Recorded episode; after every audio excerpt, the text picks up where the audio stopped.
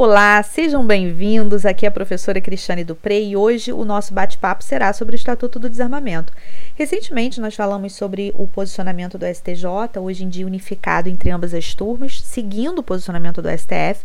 Portanto, hoje em dia, ambos os tribunais superiores entendem pela possibilidade de aplicação do princípio da insignificância a crimes previstos no Estatuto do Desarmamento. Se nós temos uma situação de posse de poucas munições, sem a arma próxima, os nossos tribunais superiores entendem que pode ser acatada a tese de atipicidade material da conduta. E hoje nós vamos conversar sobre a jurisprudência em teses do STJ, especificamente sobre a edição do número 108, que é de 2018, e vamos conversar também sobre as alterações do pacote anticrime no Estatuto do Desarmamento. A Lei 13.964, conhecida como pacote anticrime, fez algumas alterações no Estatuto. No artigo 16, nós tínhamos, antes da alteração, no caput do artigo 16, que é o crime de posse ou porte de arma de uso proibido ou restrito, nós tínhamos a menção no caput a arma de fogo, acessório ou munição de uso proibido ou restrito. Com o advento do pacote anticrime, o caput ele passa a falar em arma de fogo, acessório ou munição de uso restrito. Portanto, a arma de fogo de uso proibido, ela passa a estar no parágrafo 2 e passa a ser uma forma qualificada. Passamos a ter uma pena de 4 a 12 anos se a conduta, tanto de posse quanto de porte, ela for em relação a uma arma de uso proibido. Sempre que nós temos um parágrafo de um determinado artigo que traz uma nova escala penal, que foi o que passou a acontecer no parágrafo 2 do artigo 16, nós temos um crime na forma qualificada. Essa nova escala penal mais alta significa uma forma qualificada. É muito importante ainda a gente entender que o artigo 16 ele tipifica tanto a posse quanto o porte da arma de uso proibido, da arma de uso restrito, uh, da munição, do acessório de uso restrito, diferente quando nós temos uma arma de uso permitido, porque nesse caso as condutas elas são divididas entre os artigos 12 e 14. No artigo 12 do Estatuto do Desarmamento nós temos o crime de posse de arma de uso permitido e no artigo 14 nós temos o crime de porte de arma de uso permitido. Bem, tivemos alteração também na pena do artigo 17 do Estatuto do Desarmamento, crime de comércio, e passamos a ter a pena uh, era de 4 a 8 anos e ela passou a ser de 6 a 12 anos. Lembrando que o pacote anticrime ele também alterou a lei de crimes hediondos. Nós passamos a ter a previsão de que o crime do artigo 16 é, ele passou a ser considerado como crime hediondo. Na verdade, nós tivemos já uma alteração né, anterior ao pacote anticrime sobre o Estatuto do Desarmamento, que teria previsto já a hediondez, e a Lei 13.964, ela também realizou essa alteração. Lembrando que não somente essa, né, o pacote anticrime, ele realizou alterações de caráter penal, de caráter processual penal, e, logicamente, alterando a lei de crimes hediondos, não se manifestou tão somente em relação ao crime do artigo 16 do Estatuto do Desarmamento.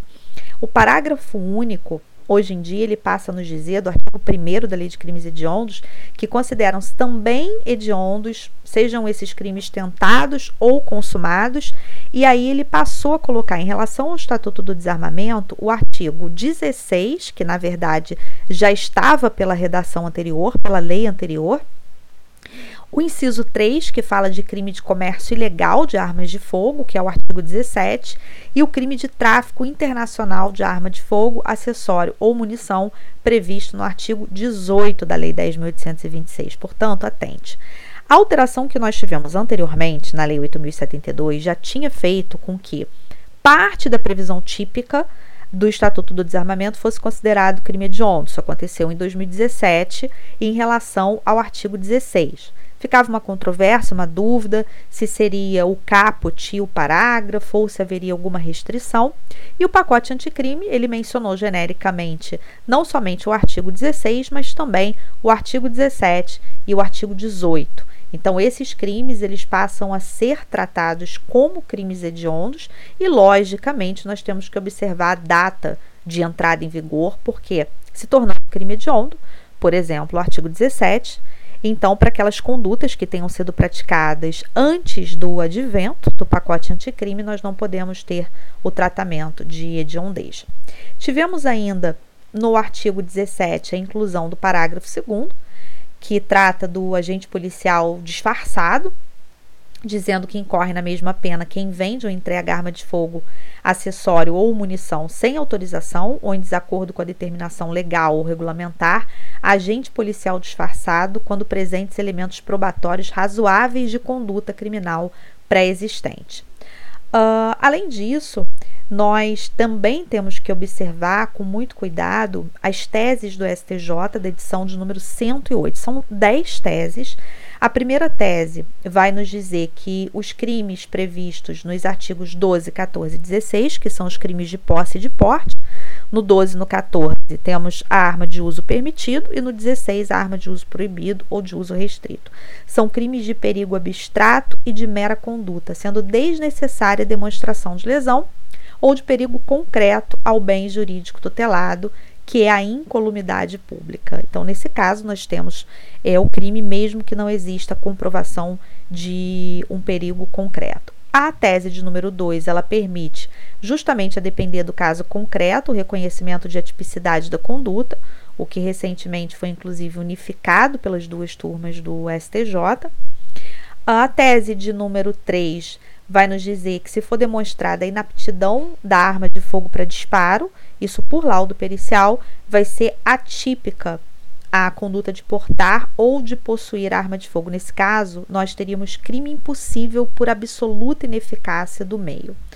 Na tese de número 4, uh, o STJ estabelece que a conduta é, de possuir, portar, ou seja, tanto a posse quanto porte, seja de arma de uso permitido, restrito ou proibido, se tiver a numeração ou qualquer outro sinal de identidade raspado, isso vai implicar em crime do artigo 16 e não em crime do artigo 12 ou 14, mesmo que a arma seja de uso permitido. Isso fica inclusive muito claro na redação do próprio artigo 16.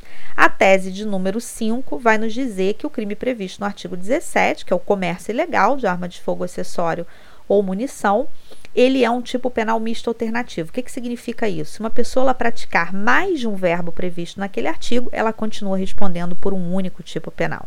A tese de número 6 vai nos estabelecer que no crime de comércio, que é o do artigo 17, ele nunca foi abrangido pela abolício criminis temporário. Nós tivemos, uh, durante muito tempo, durante muitos anos, praticamente até 2009, uma abolício criminis temporária que envolveu principalmente o artigo 12 do Estatuto do Desarmamento, a posse de arma de fogo de uso permitido, mas o comércio não foi abrangido. A tese de número 7 vai nos falar sobre a competência da Justiça Federal para julgar o crime de tráfico internacional de acordo com o artigo 109, inciso 5 da Constituição Federal. A tese de número 8 vai mais uma vez nos falar da natureza de crime de perigo abstrato, só que agora em relação ao crime do artigo 18, que é o crime de tráfico internacional de arma de fogo, acessório ou munição. A tese de número 9 vai nos dizer que para configurar esse crime de tráfico internacional não basta mera procedência estrangeira do artefato. É realmente necessário que fique comprovada a internacionalidade da conduta que foi praticada. E a última tese dessa edição vai nos dizer que é atípica a conduta de importar arma de fogo, acessório ou munição sem autorização da autoridade competente, lá nos termos do artigo 18, que nos traz o crime de, de tráfico, mesmo que o réu detenha o porte legal da arma, em razão do alto grau de reprovabilidade da conduta. Então, de acordo com essa tese, essa conduta é altamente reprovável e ela é punível não obstante a existência do porte legal da arma.